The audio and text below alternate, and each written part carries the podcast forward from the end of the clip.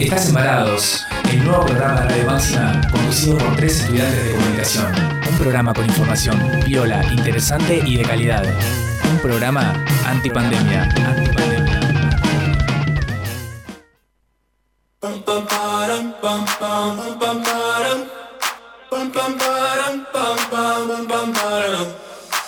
my god, oh my god. I'm saying things I've never said, doing things I've never done. Oh my god, oh my god, when I see you, I should it right. But I'm frozen in motion, and my head tells me to stop, tells me to stop. Feeling feelings I feel about us.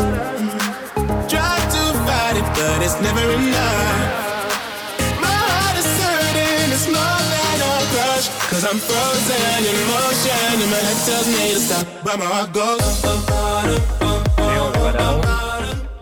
Estoy junto con Mati de manera virtual y tenemos ahí en el estudio a Cami. Hola chicos, ¿cómo están? Hola Fede, ¿todo bien? Acá también eh, desde la distancia una vez más, pero siguiendo con Varados y súper contento de poder estar haciendo este programa con Cami ahora que el martes pasado no la tuvimos. Estaba rindiendo ahí Cami a puro nervios. Amiga, ¿estás ahí?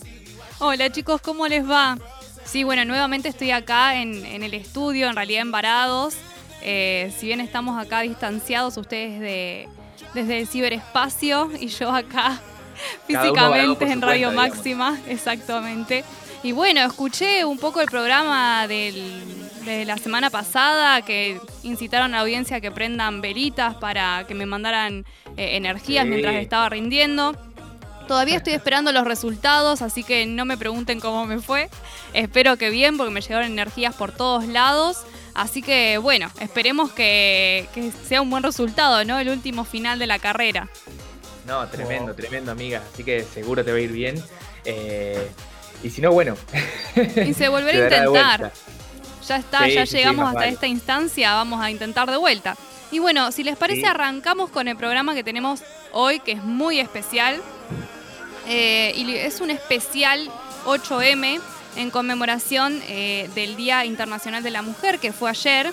Eh, y bueno, nos gustaría empezar de esta forma, eh, digamos, distinta, porque hoy tenemos un programa distinto al cual tenemos habituada nuestra audiencia, así que si les parece, escuchamos un poquito cómo fue ayer la marcha.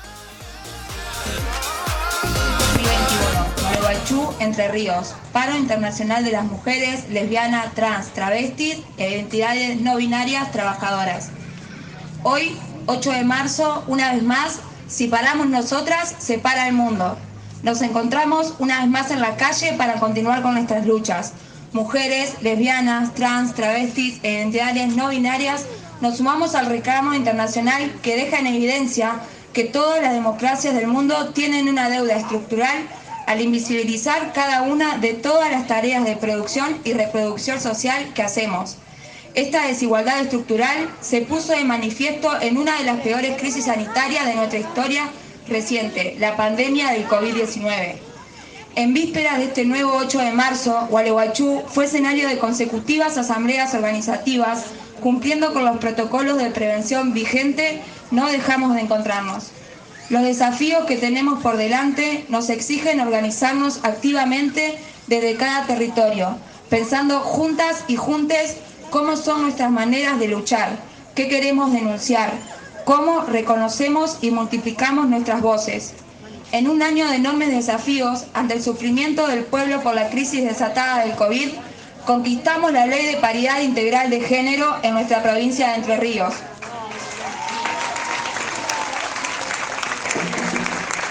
Conquistamos la aprobación de nuestra lucha histórica, el aborto legal, seguro, gratuito y voluntario, por el cual seguiremos poniendo el cuerpo para lograr su plena implementación.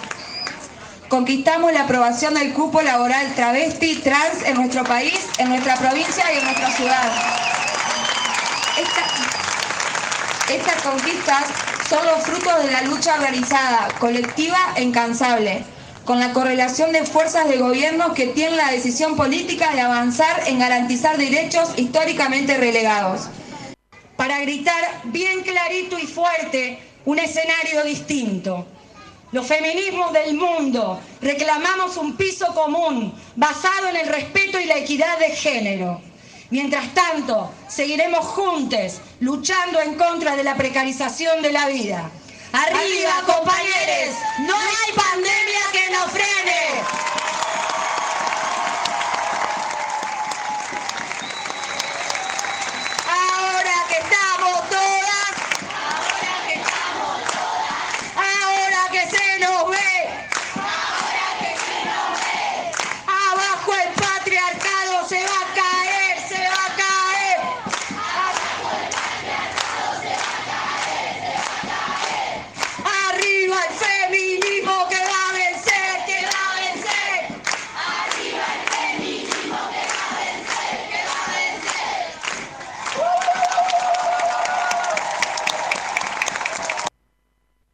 Estás Embarados, el nuevo programa de Radio Máxima conducido por tres estudiantes de comunicación. Un programa antipandemia. Antipandemia.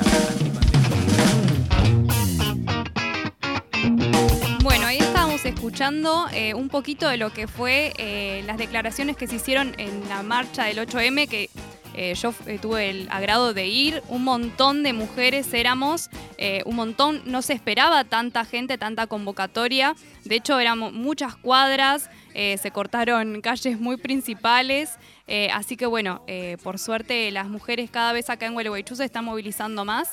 Y bueno, tenemos a Mati para desarrollar el aspecto histórico del 8M que más o menos nos estuvo contando, porque siempre estamos en contacto cuando hacemos las investigaciones previas al programa, y es bastante engorroso, ¿no, Mati? Eh, digamos, eh, los orígenes del 8M. Sí, amiga, bueno, eh, lo, que es, lo que se sabe a veces como el origen del 8M, que hay, hay una historia en torno a, a mujeres que murieron quemadas en una fábrica textil en Nueva York, allá por 1908. Em, que se dice que bueno, que estaban haciendo una huelga y que fueron encerradas por el dueño o los dueños de la fábrica y que eh, hubo un incendio intencional y ellas eh, murieron ahí.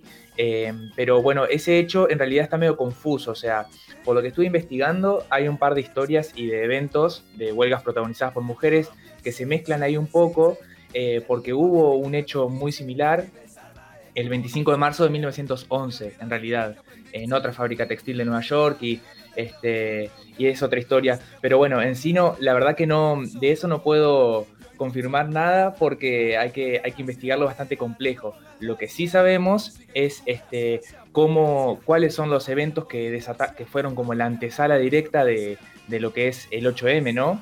Que bueno, según este. Bueno, antes que nada vamos a ponernos en, contexto porque por ahí este, es, importante recordarlo, ¿no? La cuestión del 8M tiene sus orígenes de por sí en el movimiento obrero a mediados del siglo XIX, que era esa época de, grandes cambios y conflictos sociales, ¿no? Donde estaba este nuevo mundo industrializado con grandes masas de trabajadoras, de trabajadores. Y bueno, las mujeres trabajadoras empezaron a organizarse, al igual que, los hombres, a exigir eh, sus derechos básicos, porque había terribles condiciones de trabajo, jornadas laborales larguísimas. Eh, pero también, en particular, tenían que luchar porque haya igualdad en los salarios, eh, porque no cobraban los mismos que, los hombres, y también por cosas como tener un tiempo, por ejemplo, para darle el pecho a sus hijos, ¿no? Y acá vemos cómo las mujeres recaían, y muchas veces al día de hoy también siguen recayendo, todas las tareas de cuidado, ¿no? Y también en estas manifestaciones eh, empezaron a, reclamar por sus derechos civiles. En esa época se les negaba el derecho al voto, por ejemplo, eso es muy conocido, y entre otros derechos civiles, eh, por el solo hecho de ser mujeres, ¿no? Bueno, en este contexto, ahora sí, eh, haya sucedido o no, digo, eh, este, tengamos en cuenta o no el hecho este de la fábrica que, se incendió o que incendiaron, hay sobrados hechos de lucha de mujeres trabajadoras en esa época, este, que, bueno, nos... son, son, los que llevan al 8M, ¿no? Uno de estos hechos fue la marcha de mujeres en Nueva York en 1908, que salieron a la calle unas 15.000 mujeres, imaginen en esa época, eh, a manifestarse por menos horas de trabajo, mejores salarios, el derecho al voto, también por prohibir el trabajo infantil, este, que era una realidad terrible de la época, y marcharon con el eslogan pan y rosas, que es muy conocido, el pan representando lo que es tener pan sobre la mesa, ¿no? seguridad económica, y las rosas una mejor calidad de vida. Eh, y en honor a esa lucha de esas trabajadoras, eh, fue el año siguiente, en 1909, cuando los socialistas, todo esto en Estados Unidos, ¿no? Declaran el Día Nacional de la Mujer. Y bueno, y en ese mismo año más tarde hay una gran huelga también de, mujeres, la huelga de las camiseras de Nueva York, eh, que marcó un hito clave en el movimiento obrero de por sí. Y bueno, retomando un poco todo este homenaje y todas estas luchas, eh, en 1910, en una conferencia internacional de mujeres socialistas en, Europa, en Dinamarca, Clara Zetkin, que es una líder socialista muy conocida, fue la que propuso eh, que esté el Día de la Mujer Trabajadora. En su origen no, este es el Día Internacional de la Mujer Trabajadora.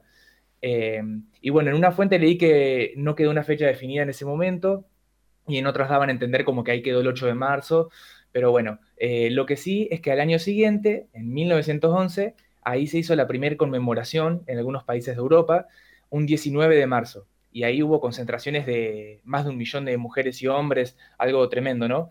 Eran épocas de, mucha organización eh, obrera y donde las mujeres también marcaban eh, el ritmo de la lucha.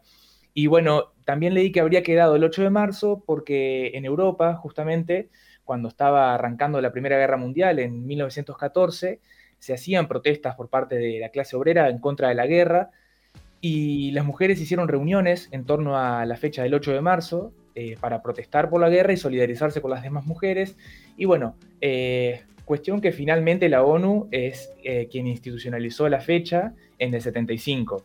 Eh, así que bueno, nos quedó esta fecha en conmemoración de, todas estas luchas de mujeres que al día de hoy eh, también sigue, sigue vigente y por, por un montón de causas más.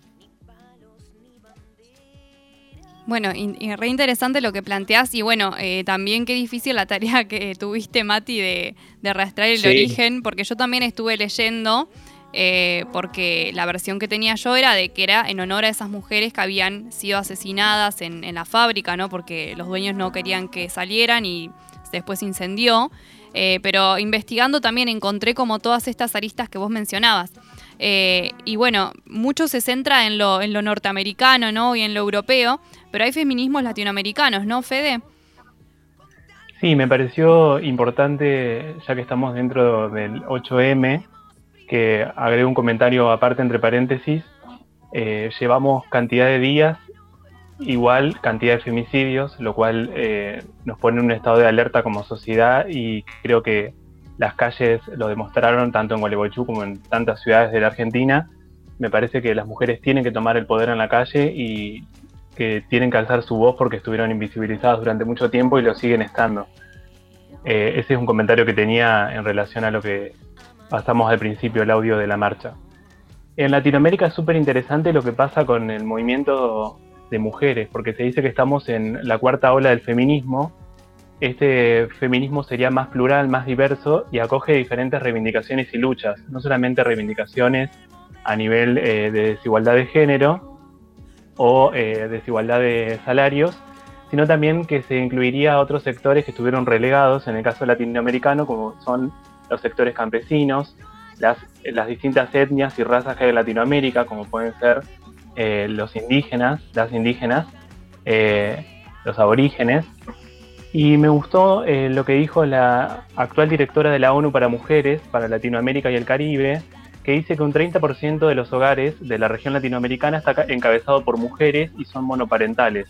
Es decir, que son ellas las que deben afianzar la crianza y el, el sustento del hogar esto señala que las mujeres se encuentran en desigualdad en relación al trabajo porque eh, tienen que estar relegadas a tareas de cuidado, como decía Mati, y eh, no tienen la posibilidad de poder tener una vida paralela en cuanto a la formación laboral. otra cuestión que plantea la directora de la ONU dice que las violencias de género son una pandemia también, pero son una pandemia que se encuentran a la sombra, porque no es algo de lo que se hable o los números suelen estar eh, quedar a un segundo plano en relación a lo que serían los números de la pandemia. Eso me pareció una analogía muy, muy interesante porque se pone sobre el tapete dos números que son muy fuertes. Estamos hablando que mueren personas por coronavirus, pero también mueren personas por violencia de género. Me parece importante que la encargada de un organismo ponga ambos números sobre el tapete.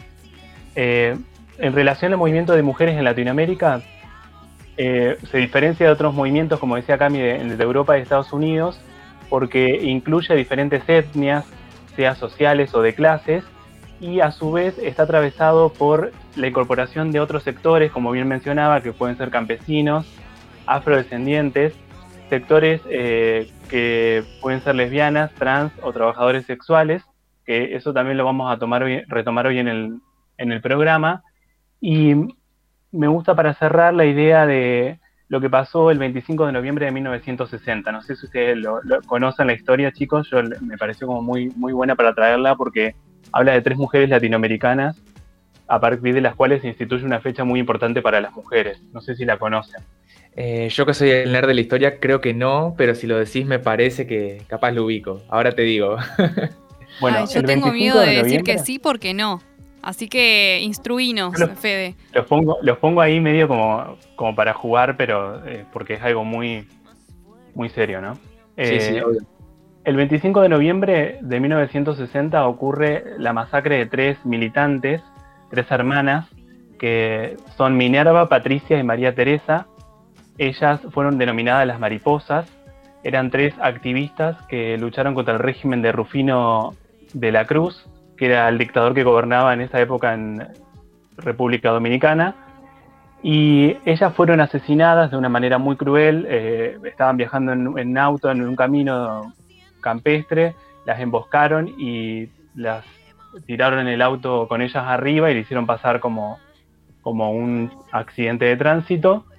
A partir de ello se instituyó que como la lucha que llevaban estas mujeres contra ese régimen dictatorial era tan importante y había llevado a que muchas mujeres alzan la voz, se instituyó eh, el 25 de noviembre como el Día para Erradicar la Violencia contra las Mujeres. Esto fue realizado el primer encuentro feminista de Latinoamérica, que fue realizado en Bogotá, y en 1999 las Naciones Unidas lo decretan como el Día Internacional de la Eliminación de la Violencia contra la Mujer. Eh, un dato que también me parece muy bueno es que se hizo una película eh, en relación a este caso, en la cual hay tres eh, actrices y también actores latinoamericanos, que eso también habla muy, muy mucho de la representación del mainstream que hay en, Estados Unidos, sobre todo en las películas de lo latino. Y nada, dejo esa recomendación y me pareció un dato muy importante porque vamos a hablar mucho de activismo hoy y me parece que un activismo bien latinoamericano y un caso muy, muy paradigmático en la historia de la mujer fue este. Tremendo, tremendo, Fede, lo que nos contás. Yo la verdad que ese hecho no, no lo tenía. Em, me estaba confundiendo con algo que creo que había pasado en México, pero, eh, pero no, es muy interesante porque una vez más eh, son estos ejemplos los que nos muestran este, el tiempo que lleva esta lucha eh, y, bueno, lo, cómo estos casos ante la tragedia a veces nos pueden servir para transformarlos en algo que nos, que nos inspire y que nos, nos sirva como de ejemplo para luchar. Sí, estuvo buenísimo. Buenísimo, buenísimo. Yo tampoco conocía la historia. Eh, y bueno, ahí medio que nos adelantaste el bonus track, Fede. Estás medio ansioso, me parece. Igual volvé, a decir la peli hacia el final, ¿eh?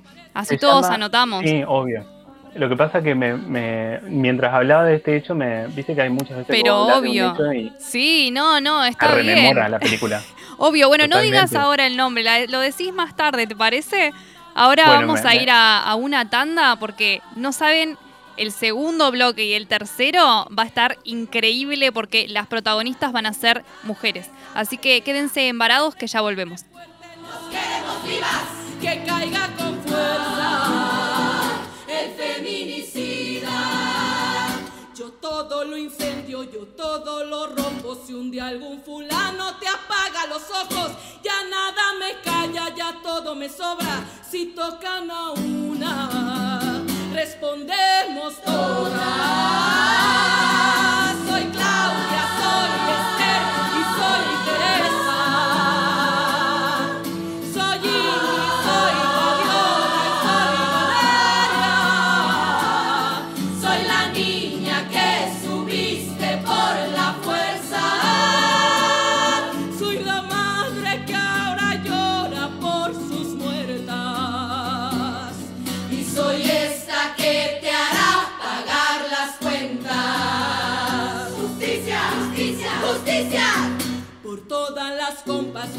En reforma, por todas las morras peleando en Sonora, por las comandantas luchando por Chiapas, por todas las madres el Tijuana. Cantamos sin miedo, pedimos justicia, gritamos por cada desaparecida.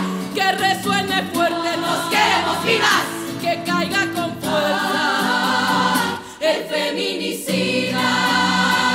que caiga con fuerza el feminicida.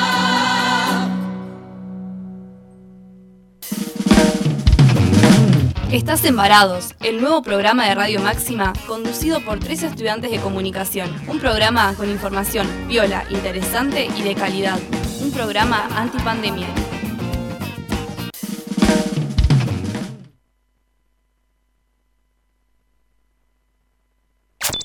Maxi Ofertas. Nuestro nombre lo dice todo. Los esperamos con los mejores precios por mayor y menor en Avenida del Valle 1425, de lunes a viernes de 8 a 12 horas y de 16 a 20. Sábados de 8 a 12.30 y de 16.30 a 20 horas. Cultural Inglesa. Inglés para todos los niveles. Excelencia en preparación de exámenes internacionales. Calidad educativa. Directora Estela Friedman de Isaac. Bolívar 839. Teléfono 433616, Gualeguaychú. Cultural Inglesa. Taller Adriel, taller de chapa y pintura. Todo para el automotor, cabina de pintura. Contacto teléfono 03446 442 451 03446 544015 Taller Adriel Gervasio Méndez 2321 Gualeguaychú Entre Ríos Estás Embarados, el nuevo programa de Radio Máxima conducido por tres estudiantes de comunicación. Un programa con información viola, interesante y de calidad. Un programa antipandemia. antipandemia.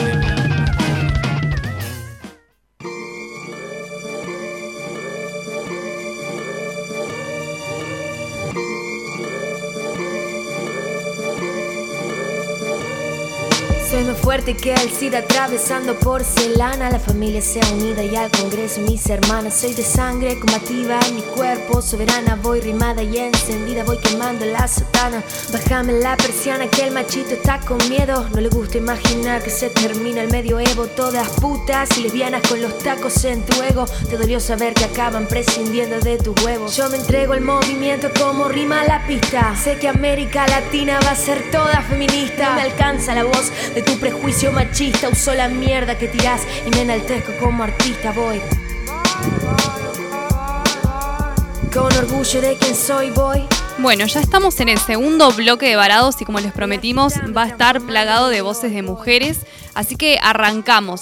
Vamos a hablar sobre mujeres en los medios y vamos a tener el testimonio de eh, Raquel Pat y de Sabina Melchiori, que son compañeras acá. Eh, bueno, Sabi ya no está más en la radio, pero eh, supo ser parte de Radio Máxima. Y bueno, Raquel está todas las mañanas, eh, es una excelente periodista y nos dejó una reflexión increíble. Pero para hablar eh, de mujeres en los medios eh, necesitamos ver un poquito los números, eh, porque solo el 46% de las noticias, tanto de los medios impresos como de televisión, promueven estereotipos de género y solo un 6% hace hincapié en la igualdad de género, teniendo en cuenta que los medios son muy importantes a la hora de construir lo que tiene que ver con sentido común y la opinión pública. Y todavía los hombres son los que ocupan el 73% de eh, los altos cargos directivos en los medios de comunicación, también lo que le deja a la mujer eh, en un lugar eh, de liderazgo por ahí como con un montón de desventajas, lo que tiene que ver con eh, el techo de cristal, ¿no? al que estamos sometidas la mayoría de las mujeres. De hecho, de las notas informativas, solo el 27% son reportadas por mujeres acá eh, en Argentina e incluso eh, solo en un 32% en Argentina las mujeres son consultadas como expertas. Bueno, por suerte acá en, en Varados eh, tratamos de revertir eso y hemos consultado a lo largo de todos los programas a muchísimas mujeres. De hecho, eh, constituyen más del 50% de las consultadas. Así que, bueno, desde acá tratamos de hacer un poquitito eh, más, digamos, por, por las mujeres. Así que, bueno, si les parece, vamos a escuchar una reflexión de parte de dos periodistas gualeguaychenses sobre el rol de la mujer y cuáles son los desafíos que se plantean.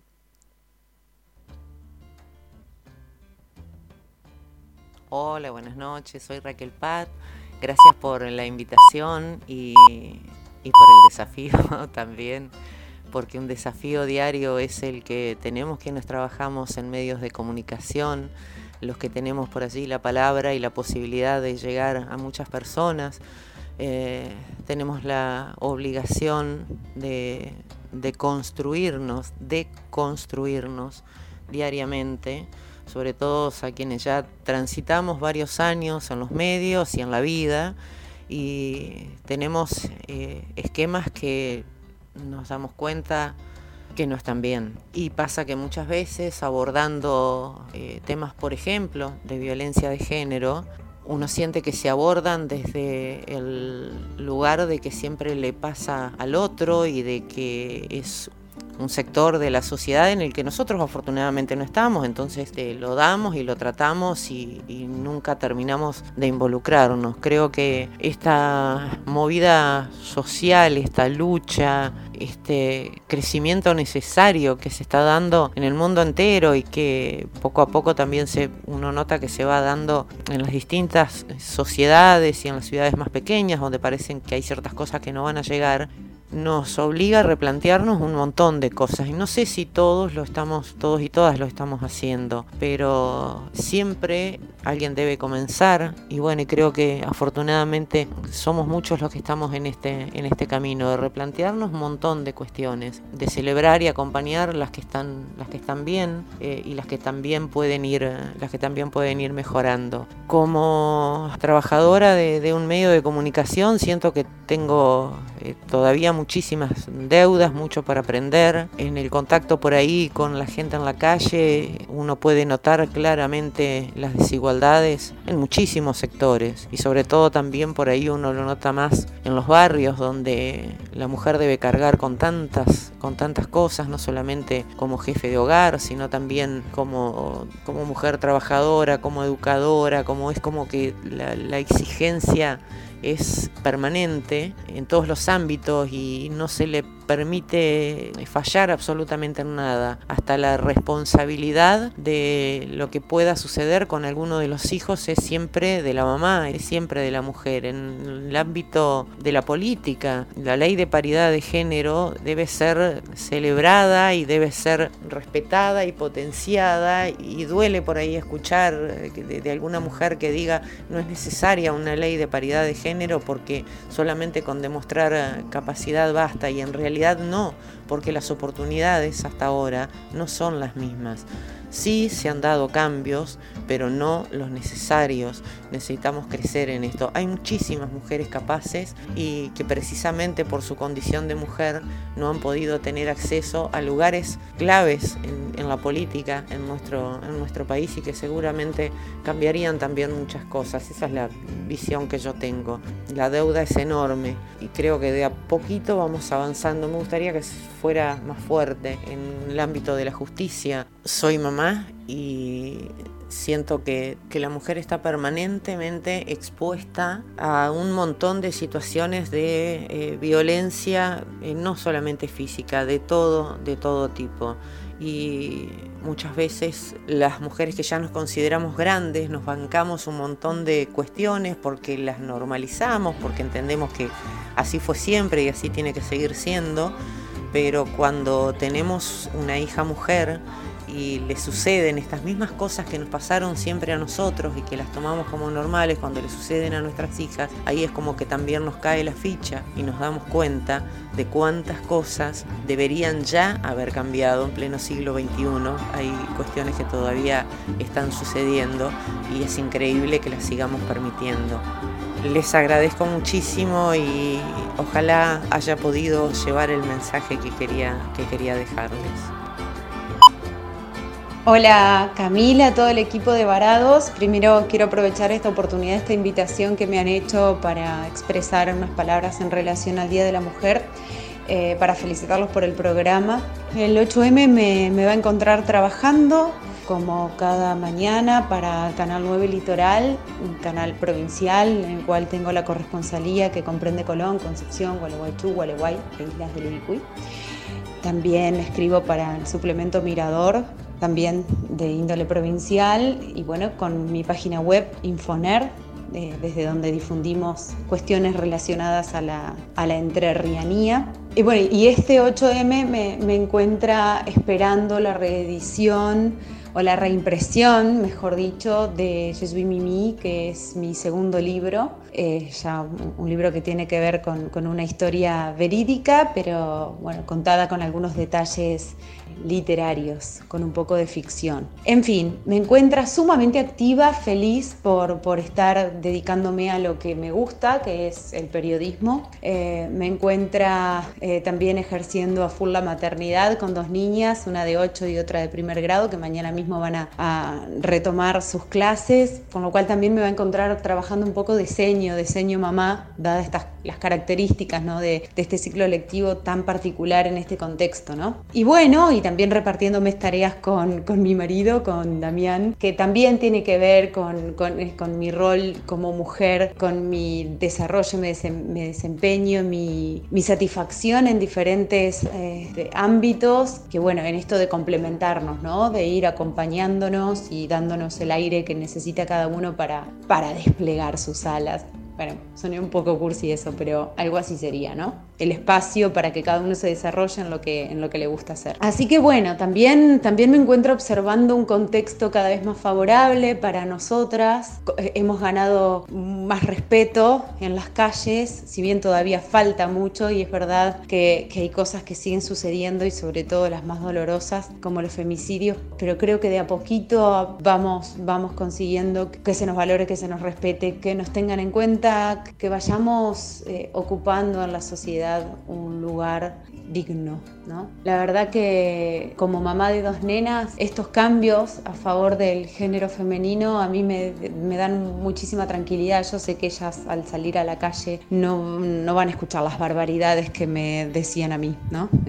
en, en, otros años. Espero que no. Bueno, y finalmente para no hacerlo tan largo, eh, no quiero dejar de mencionar en cuanto a las dificultades, me proponía Camila hablar de las dificultades que encontré en el camino para, para desarrollarme, todavía me estoy desarrollando, ¿eh? no es que ya estoy terminando, eh, pero a ver, yo creo que las dificultades o los, los, momentos de crisis pasaban más por, por, por mí misma, cosas que, que yo pensaba, que, que, yo suponía, miedos, temores, que, que bueno, ustedes dirán, no, seguramente de, algún lado salieron y que no tenían que ver conmigo, pero por ejemplo, para serles sincera con algo, eh, al principio, cuando recién me recibí, me pasaba mucho esto de que si me, me salía un laburo, me llegaba una propuesta laboral, me ponía recontenta, pero también en algún punto pensaba, eh, me estarán convocando porque, porque me creen capaz de hacer este trabajo o porque alguien me quiera levantar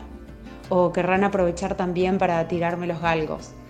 ¿Va a pasar eso o no? ¿O realmente me respetarán y yo seguiré trabajando y, haciendo mi, bueno, mi, mi, laburo y nada, y no tendré que pasar por esa situación, ¿no? Siempre con, con, ese, con ese rollo. Ese sería, gracias a Dios, el único obstáculo, entre comillas, porque en realidad eran ideas mías, elucubraciones que de algún lado venían, por supuesto, seguramente por algo se formaron en mi cabeza, pero nunca me pasó. Y siempre encontré, eh, encontré respeto y encontré, encontré el respeto que yo hacía también que, que, se me tuviera, por supuesto, en todos los ámbitos donde, donde trabajé, así que no puedo, no puedo hablar de grandes obstáculos más de los que yo por ahí me imaginaba. Un beso grande y ojalá todas podamos seguir trabajando, desempeñando de lo que queremos, siendo plenamente lo que somos. Un abrazo y feliz día para todas. Estás embarados, el nuevo programa de Radio Máxima conducido por tres estudiantes de comunicación. Un programa con información piola, interesante y de calidad. Un programa antipandemia, antipandemia, antipandemia.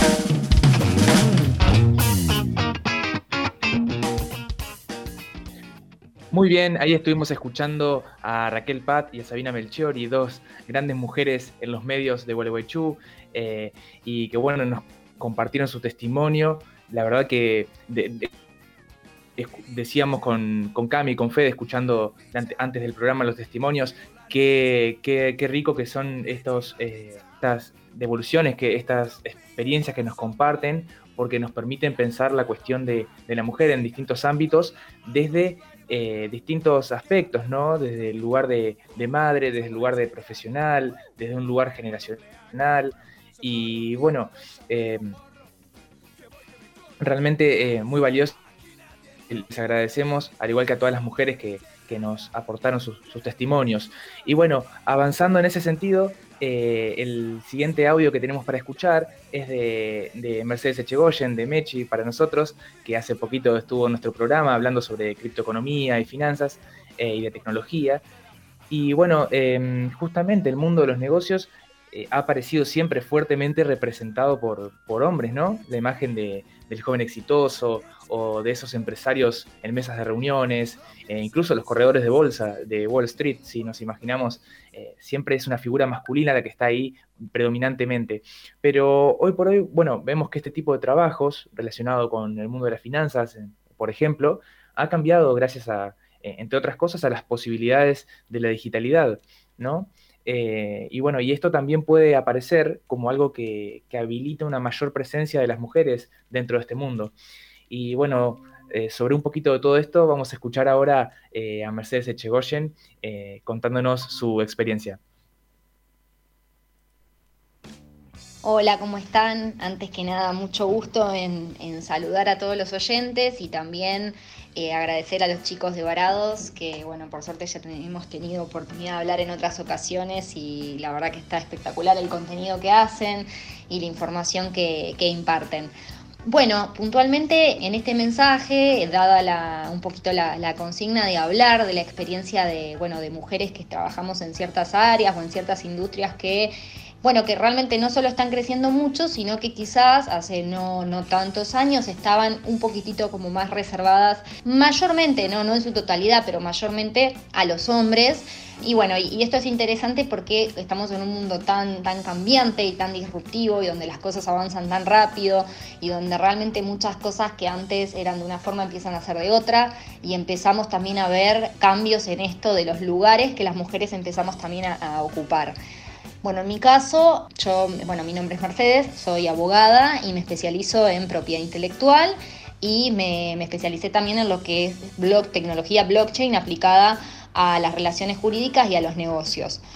Particularmente a mí me interesa muchísimo la tecnología en general por, todo lo que la tecnología realmente nos viene a, traer en, en, cuanto a lo que es oportunidades, en lo que es conexión, en lo que es forma de hacer las cosas y que mucho tiene que ver también con, la propiedad intelectual, obviamente, porque muchas de estas cosas son creaciones de la mente, son creaciones de las personas que han desarrollado distintos tipos de, no solamente formas de hacer las cosas, métodos, tecnologías en concreto y demás, sino que realmente vienen a, cambiar mucho el paradigma y empiezan a combinar también una cosa con la otra. Particularmente de un tema que yo suelo hablar bastante, que es el tema de, de lo que es la economía descentralizada, de lo que es las criptomonedas en el rol de esta nueva economía, de la forma de transaccionar valores y también lo que tiene que ver consecuentemente con las finanzas, yo creo que es un espacio que, muchas veces nosotros hasta mismo las películas solíamos ver, no sé, operadores de trading, operadores de señores de negocios y siempre como que veíamos una imagen más relacionada con, lo masculino. Cada uno tendrá un poco su análisis, pero a ver, podemos entender que muchas veces la mujer en la edad de, los 30 para arriba, que muchas veces es como el momento donde las personas terminaron eh, muchos sus estudios y empezaron a trabajar o empezaron a emprender, entonces como que gran parte de, los negocios se dan como le da un poquitito más adulta.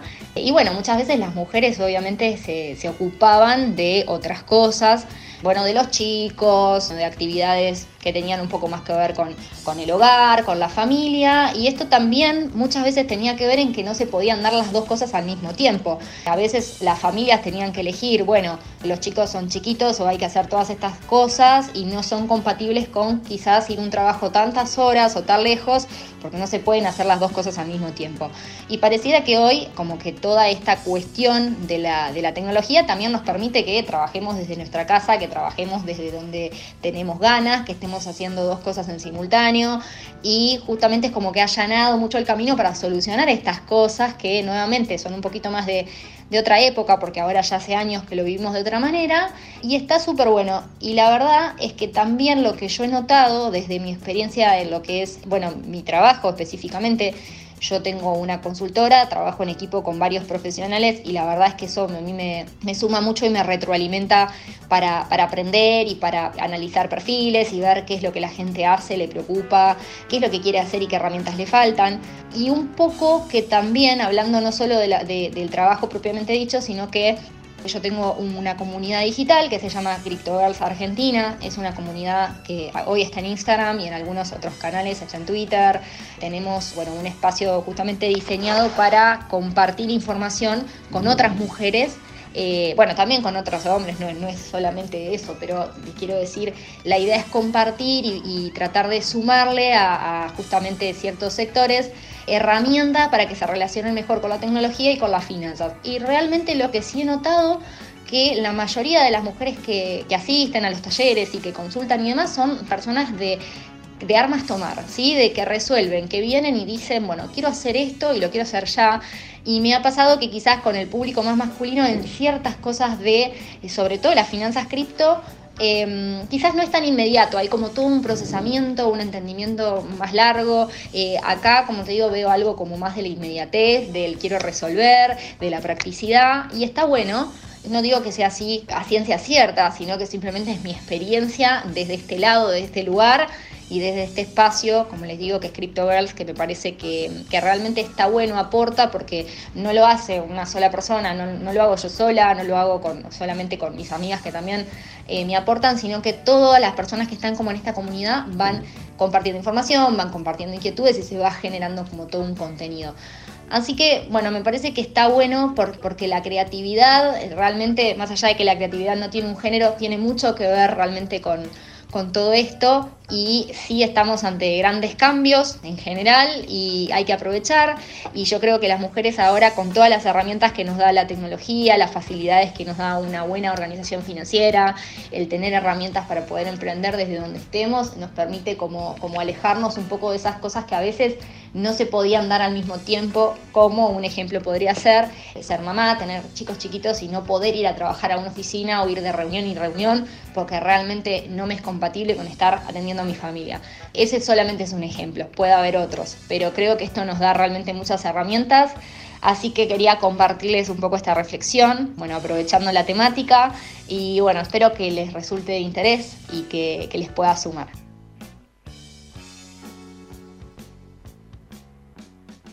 Estás Embarados, el nuevo programa de Radio Máxima conducido por tres estudiantes de comunicación. Un programa antipandemia. Antipandemia.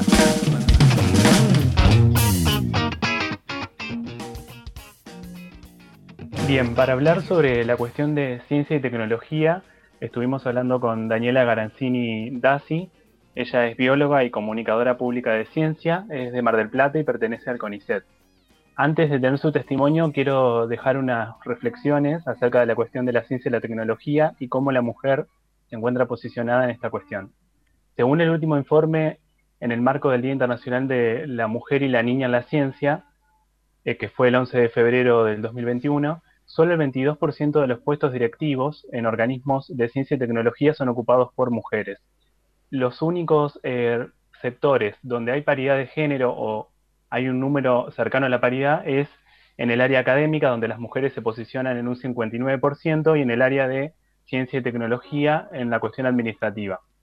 Otro punto interesante para destacar es el techo de cristal que se destaca en la participación de las mujeres en lugares de toma de decisiones, donde se indica que dos de cada diez mujeres, dos de cada diez mujeres son autoridades de ciencia y tecnología y sigue demostrando una participación femenina muy inequitativa. Un punto interesante también para destacar en cuanto a la relación de ciencia y tecnología y la mujer es el llamado efecto Matilda. ¿Nunca se preguntaron qué hubiese pasado si Einstein hubiese nacido mujer? Probablemente no, no sabríamos quién es Einstein. Bueno, esto pasó con muchísimas científicas durante la historia y fue gracias a Matilda Jocelyn Chase, una sufragista y evolucionista de fines del siglo XIX en Estados Unidos, que permitió que se dieran a conocer inventos, descubrimientos y cuestiones relacionadas a la ciencia que fueron realizadas por mujeres que quedaron olvidadas en la historia de la misma. Ahora vamos a escuchar el testimonio de Daniela para reforzar un poco más la cuestión de ciencia y tecnología. De Varades, muchas gracias por la invitación. Mi nombre es Daniela Garanzini, yo soy bióloga y comunicadora pública de la ciencia, soy marplatense y este, trabajo desde hace unos años ya en lo que tiene que ver con la comunicación pública de la ciencia, sobre todo pensando en la, el cruce entre el género y la ciencia.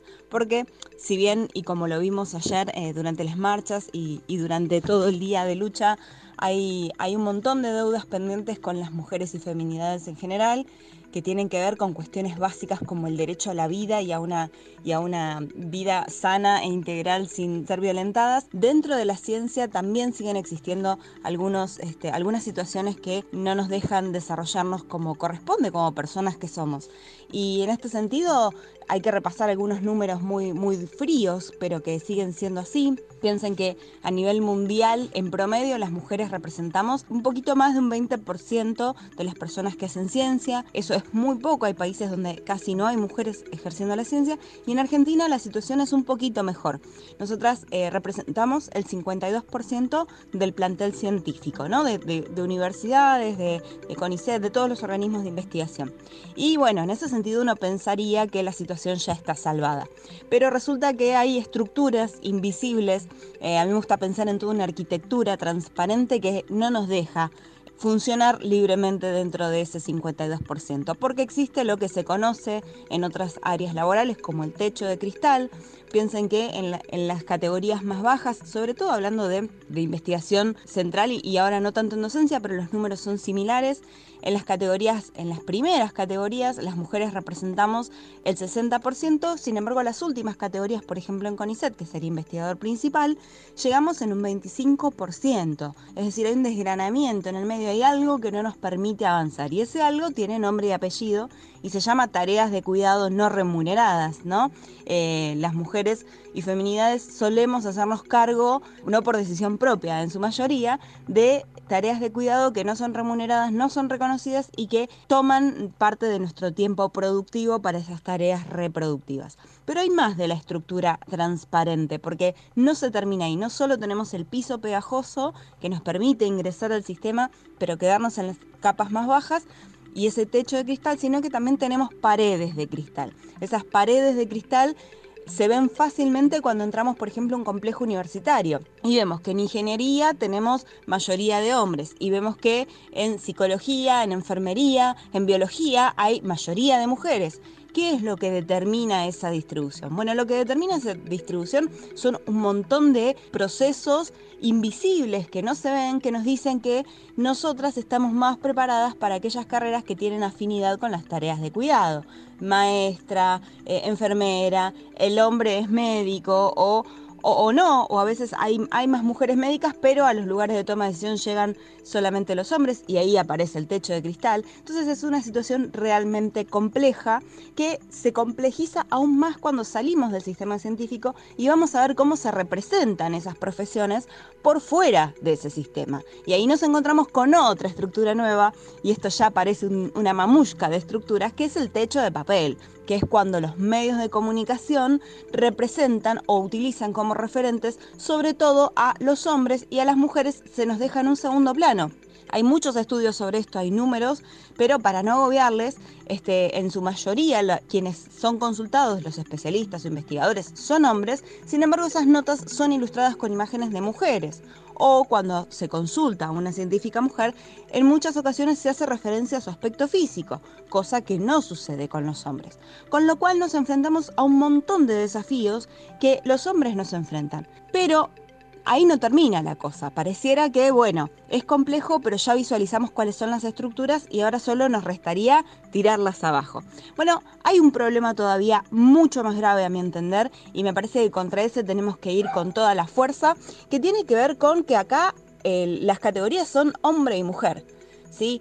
Eh, el sistema científico parece completamente adverso a otras identidades de género. Y eso me parece que es lo más terrible. No sabemos cuántas personas transgénero o de género no binario o de género fluido acceden al sistema científico. Y probablemente sea un número ínfimo. Y eso es porque no existe la categoría cuando uno entra a la facultad cuando uno entra a un sistema científico tiene las dos casillitas para tildar como hombre o mujer, pero además es un sistema sumamente hostil para este tipo de identidades. Y la ciencia se enriquece con la diversidad de miradas, que las personas que las diversidades no puedan acceder a un sistema científico no es solamente un perjuicio para ellas en lo individual, es un perjuicio para toda la humanidad en su colectivo, porque nos estamos perdiendo de sus miradas, nos estamos perdiendo de sus aportes y quién sabe, quién sabe cuántas personas podrían ser las próximas Curie o Einstein no me gusta tanto, o no, no importa, no hay que ser este, súper destacada.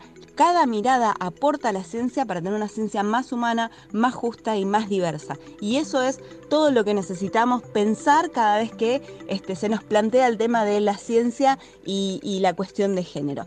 Espero que les haya gustado, les mando un abrazo enorme y nos encontramos en la lucha. Varados, un programa con información muy piola, un programa antipandemia.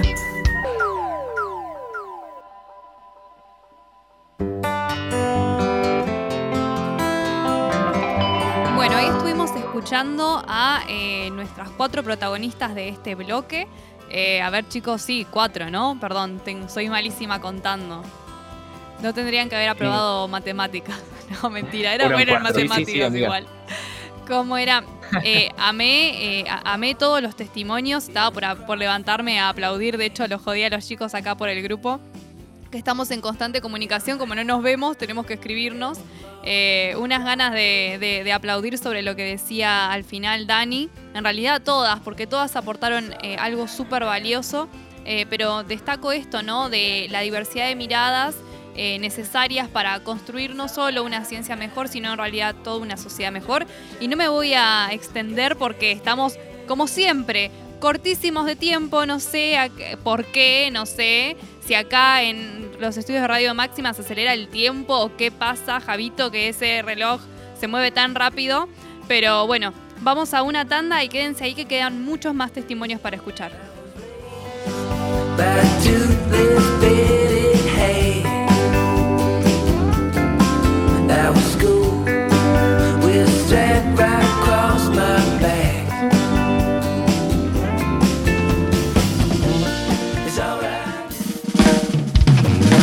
Estás en Varados, el nuevo programa de Radio Máxima conducido por tres estudiantes de comunicación. Un programa con información viola, interesante y de calidad. Un programa antipandemia. Maxi Ofertas. Nuestro nombre lo dice todo. Los esperamos con los mejores precios por mayor y menor en Avenida del Valle 1425, de lunes a viernes de 8 a 12 horas y de 16 a 20. Sábados de 8 a 12.30 y de 16.30 a 20 horas. Cultural Inglesa. Inglés para todos los niveles.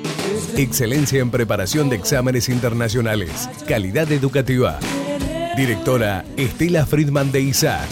Bolívar 839. Teléfono 433616. Gualeguaychú. Cultural Inglesa. Taller Adriel, taller de chapa y pintura. Todo para el automotor, cabina de pintura. Contacto teléfono 03446 442 451 03446 544015 Taller Adriel Gervasio Méndez 2321 Gualeguaychú Entre Ríos Estás embarados, el nuevo programa de Radio Máxima conducido por tres estudiantes de comunicación. Un programa con información viola, interesante y de calidad. Un programa antipandemia.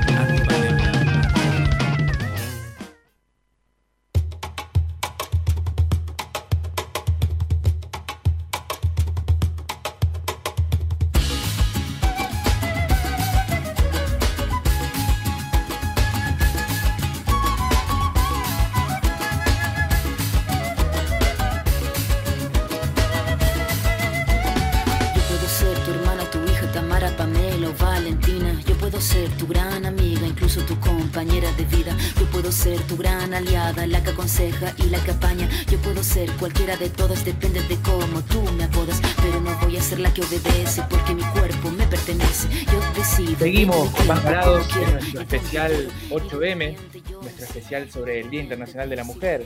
eh, en donde estamos eh, justamente trayendo testimonios y experiencias de distintas mujeres eh, de nuestra ciudad y de otros lugares que, bueno, que nos cuentan un poco lo, que es digamos, ser mujer y, lo que ha sido ser, mujer y desarrollarse en distintas áreas. en este caso, bueno, podemos seguir hablando sobre las mujeres en las letras, las mujeres en la literatura, como se sabe, hay muchísimos ejemplos en la historia de mujeres que tuvieron que escribir bajo un seudónimo masculino o incluso directamente con un nombre en clave para poder ser tomadas en serio, ¿no? Para que reconocieran su trabajo.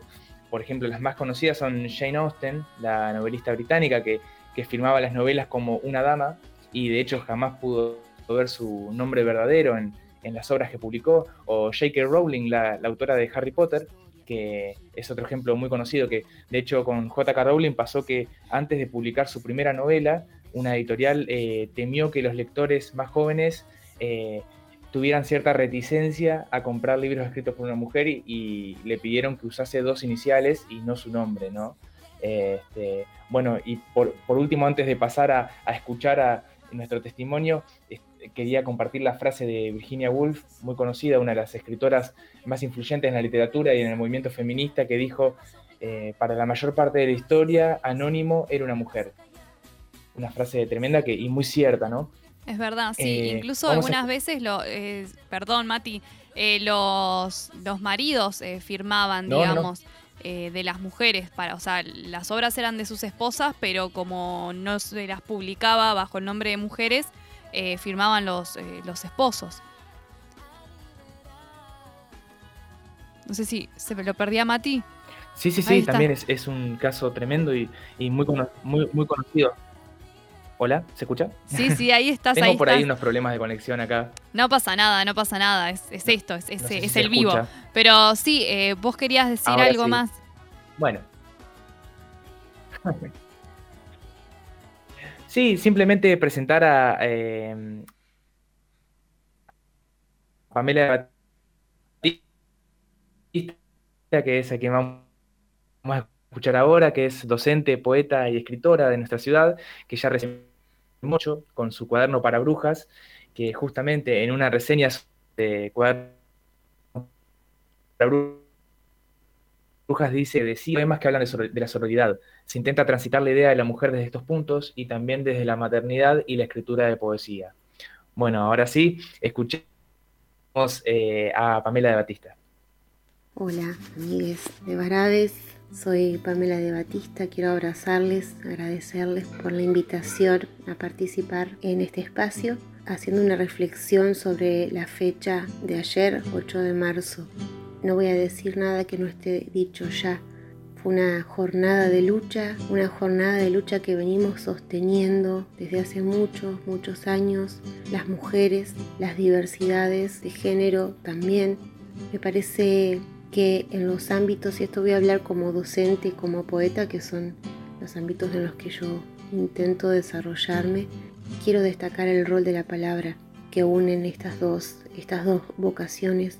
El rol de la palabra para poder pensarnos, para poder nombrar, para poder poner en palabras las cientos, miles de situaciones de violencia que vivimos cada una de nosotras, cada una de nosotras en algún momento hemos padecido situaciones de violencia machista, micromachismos también, que ahora al ponerse en palabras son visibles. El poder de la palabra para visibilizar la injusticia, para visibilizar la violencia, el poder de, nuestro discurso para poder darle lucha, enfrentarnos a todo eso que hace que este mundo siga siendo un mundo injusto, un mundo patriarcal. Y la poesía como herramienta no solo de expresión, sino de diálogo, cada quien que lee una poesía está completando el significado de la poesía con su interpretación. Es una forma de escribir también, de imprimir un significado nuevo. Pensarnos mujeres, pensarnos disidencias, pensarnos diversidad, educar en el amor y en el respeto hacia las otras personas, en la empatía, todo eso tiene como herramienta fundamental la palabra. Ese es el aporte que quiero hacer. Les abrazo fuerte y muchos, muchos éxitos para ustedes. Estás embarados, el nuevo programa de Radio Máxima conducido por tres estudiantes de comunicación. Un programa con información viola, interesante y de calidad. Un programa antipandemia. antipandemia.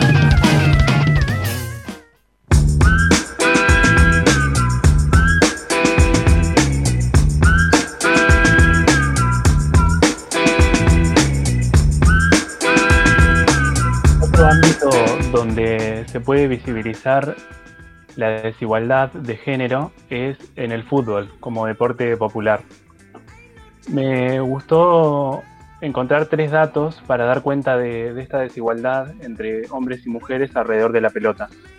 El 13 de octubre de 1923 se disputó en Argentina el primer partido femenino de fútbol del cual hay registro, y fue en la cancha de Boca. En agosto de 1971, las pioneras fueron las primeras 17 jugadoras que viajaron a un mundial en 1971. Este grupo no contaba con el apoyo de la Asociación de Fútbol Argentino, compuesta principalmente por varones. En 1986 se crea la Asociación Argentina de Fútbol Femenino, la cual estaba madrinada por la madre de Diego Armando Maradona, Doña Tota. ¿Cómo se logró la profesionalización del fútbol? El fútbol de los varones es profesional desde 1931. A las mujeres les tocó esperar hasta 2019 para conseguirlo, casi 90 años de diferencia. Vaya casualidad, ¿no? Fueron las voces de jugadoras, entrenadoras, árbitros, profesoras y dirigentes del fútbol femenino las que lograron el 16 de marzo del 2019 la conquista de la profesionalización del fútbol. Esta conquista permitió que se pueda contratar a ocho jugadoras del fútbol y profesionalizarlas, marcando sin embargo la desigualdad de que un equipo está compuesto por 11 jugadores. Esto quiere decir que el salario de una mujer se sigue equiparando al de un jugador varón de primera C, una de las categorías más bajas del fútbol argentino. Las mujeres no disputan sus partidos ni en canchas principales ni en horarios fácilmente adaptables a la realidad de una de ellas, de cada una de ellas. Acordémonos que suelen tener otras vidas y sobre todo trabajo de, trabajo de autocuidado. Un hecho muy importante es qué pasó con las personas autopercibidas en cuanto al fútbol. A fines del año pasado, Mara Gómez se convirtió en la primera jugadora trans en debutar en el Campeonato de Fútbol Argentino con la camiseta de Villa San Carlos. Pero para ella las cosas no fueron fáciles. Tuvo que presentar papeles ante la AFA porque no la reconocía como una mujer violando la ley 26.743 de identidad de género, que permite a las personas trans ser tratadas de acuerdo a su identidad de género autopercibida. Mara Gómez logró ser la primera jugadora trans del fútbol argentino y gracias a ella muchas más se están animando a practicar el fútbol de manera amateur. Ojalá que puedan hacerlo de manera profesional. Tenemos el testimonio de Adriana Martínez, quien es jugadora del Club Atlético Independiente de la ciudad de Gualeguaychú y además es capitana del equipo de nuestra ciudad y nos representó en el último torneo sobre la diversidad. Buenas noches, mi nombre es Analía Martínez, soy jugadora de fútbol del Club Atlético Independiente. Con lo que respecta a la fecha del 8 de marzo, se ha convertido en un día muy importante para nosotros las mujeres, que a pesar de que a lo largo de la historia la lucha por los derechos humanos ha estado muy presente y se ha logrado mucha mejoría en ese sentido, no sucede lo mismo con los derechos de la mujer. Eh, lamentablemente las oportunidades laborales siguen siendo muy dispares y aunque hoy en día hay muchísimas más mujeres universitarias que hombres, esto no se va reflejado en los puestos de, de trabajo, ya que el hombre sigue pisando más fuerte en ese sentido al igual de que seguimos sufriendo violencia psicológica, violencia física y la violencia sexual. Pero lo que más resalta hoy en día es que la comunidad se unió muchísimo y se está formando una fuerza grande para poder lograr los derechos de la mujer y alcanzar la equiparación política y social con los hombres. Yo comencé a jugar al fútbol hace varios años en el Club Atlético Independiente, que me abrió las puertas de su club para comenzar con este sueño que yo tenía de muy chiquita.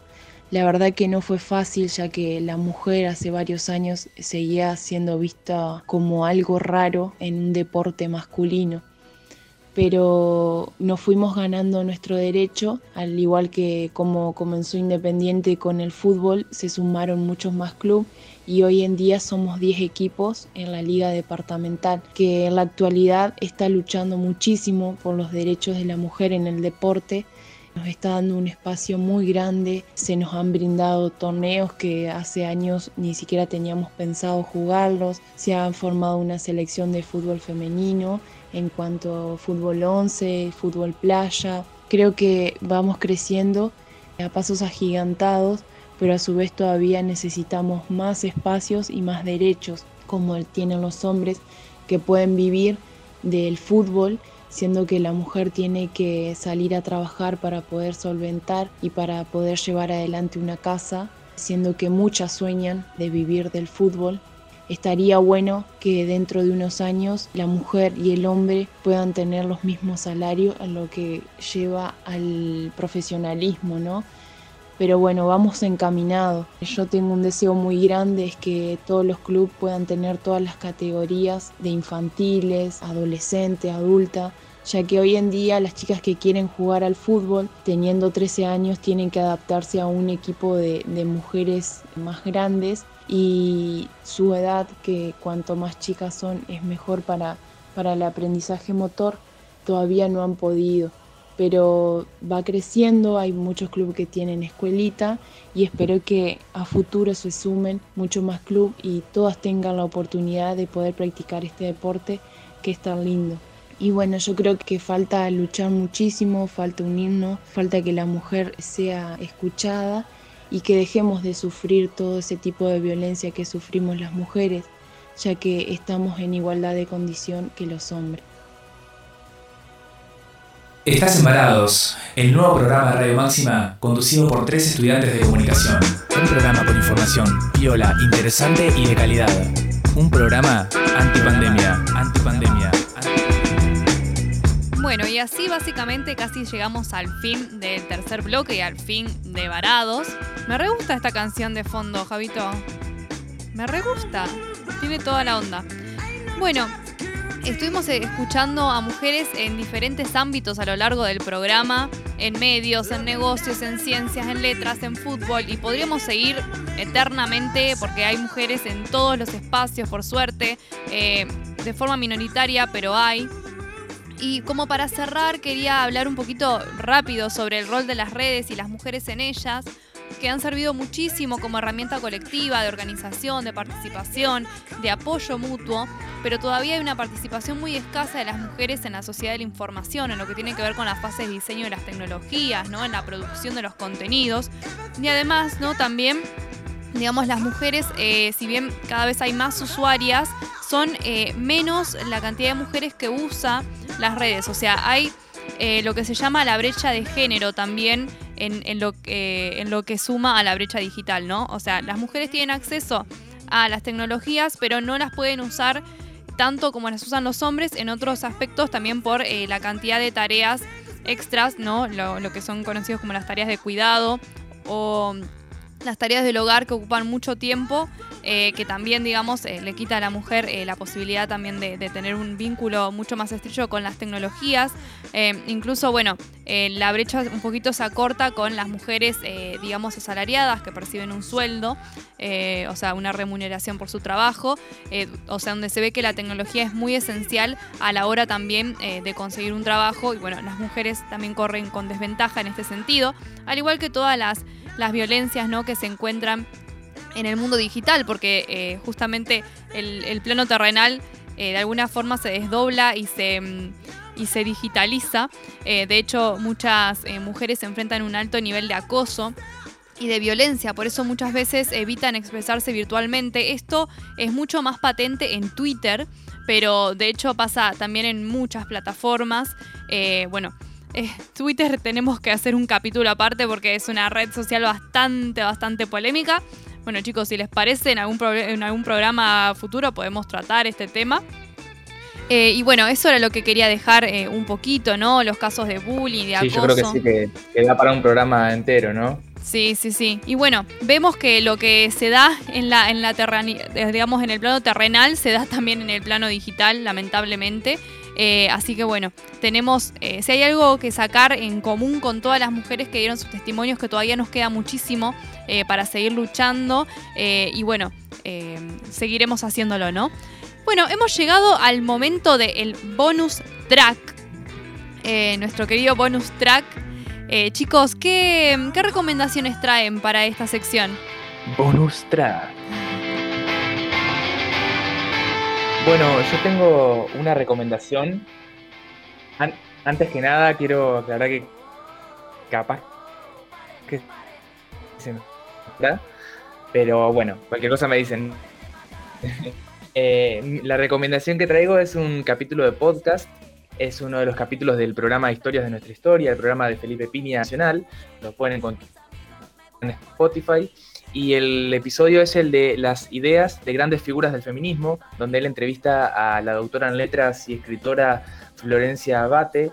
Eh, y bueno, hablan del de el rol de mujeres también eh, liderando y, luchando contra la opresión en distintos ámbitos eh, a lo largo de la historia, ¿no? En la Revolución Francesa y después también figuras claves que, para, para en un montón de cuestiones, como por ejemplo la figura de Judith Butler campo de la filosofía, ¿no? Y la cuestión de género.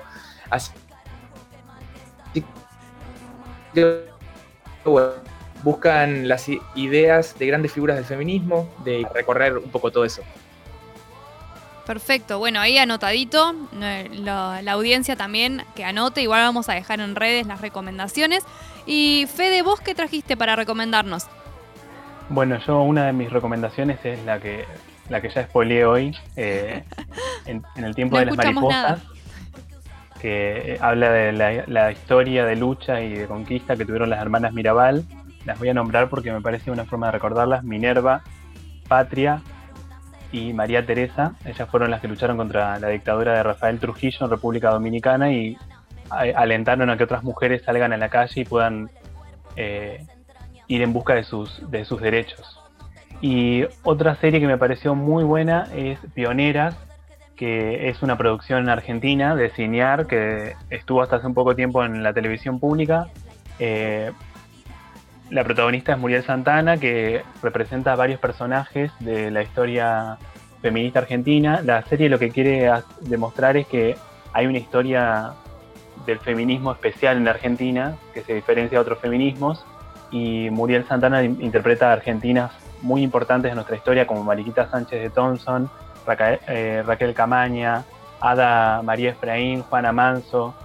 Eh, también hace interpretaciones de, de otras eh, mujeres que también tuvieron relación con Argentina, como María Vela de Ramírez o como Gabriela Lapierre y Peña Chertov, que fueron todas mujeres que hicieron el núcleo del feminismo. Entonces me parece que es una serie que para cualquiera que se quiera adentrar en este mundo, me parece muy buena. Así que esas son mis recomendaciones. Bueno, está anotadísima esa, no la conocía, así que ya la anoté. En Cinear me dijiste que la puedo encontrar, Fede. Sí, seguramente en Cinear, si no yo después como pirateo y, paso ahí en las redes. En la ilegalidad varado siempre. Eh, este de los míos.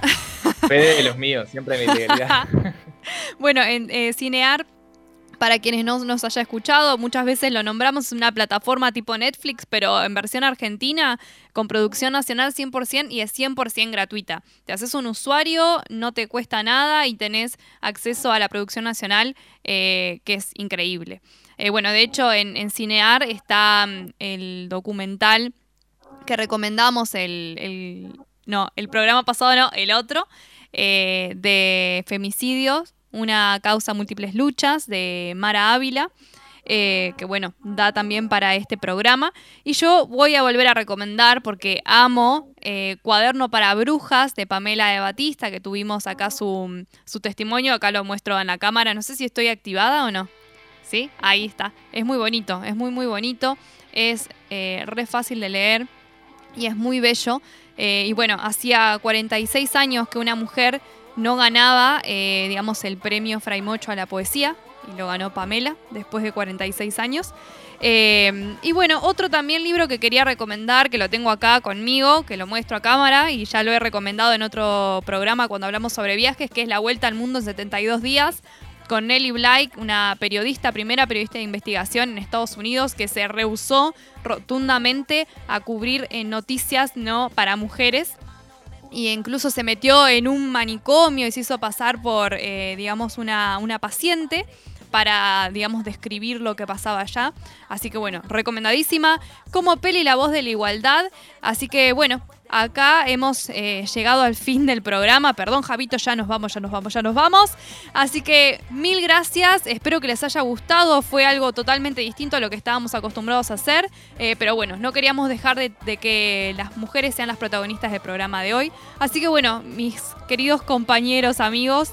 Eh, los despido desde acá, desde los estudios de Radio Máxima. Y bueno, nos encontraremos en el próximo Varados, ¿no?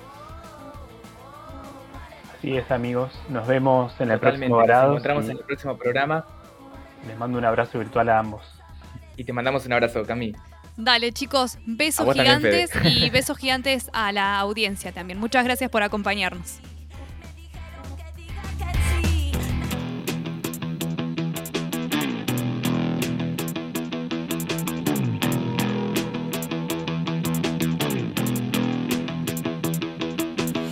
La ciencia, el deporte, siempre hay una constante. La historia siente vergüenza, siempre antes de acostarse. La política y la guerra tienen algo en común. La verdad la cuentan los mismos y el objetivo eres tú. Siempre faltó la mitad, miro atrás y no están las que estaban siempre a un lado, las que siempre faltarán.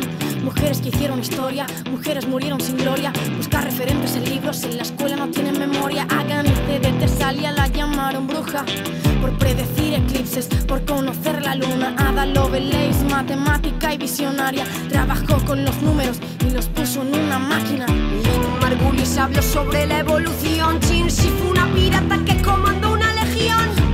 Pamela Linton Travels voló en paraguas contra griegos, romanos y egipcios. Estaba Cleopatra. J.K. Rowling se llama Joan, pero vendió más al esconder su nombre real, como otras atrás que no se atrevieron a firmar por miedo a la hoguera. La iglesia, el Estado, la prensa, miedo que tiene cualquiera. Miedo que tiene cualquiera.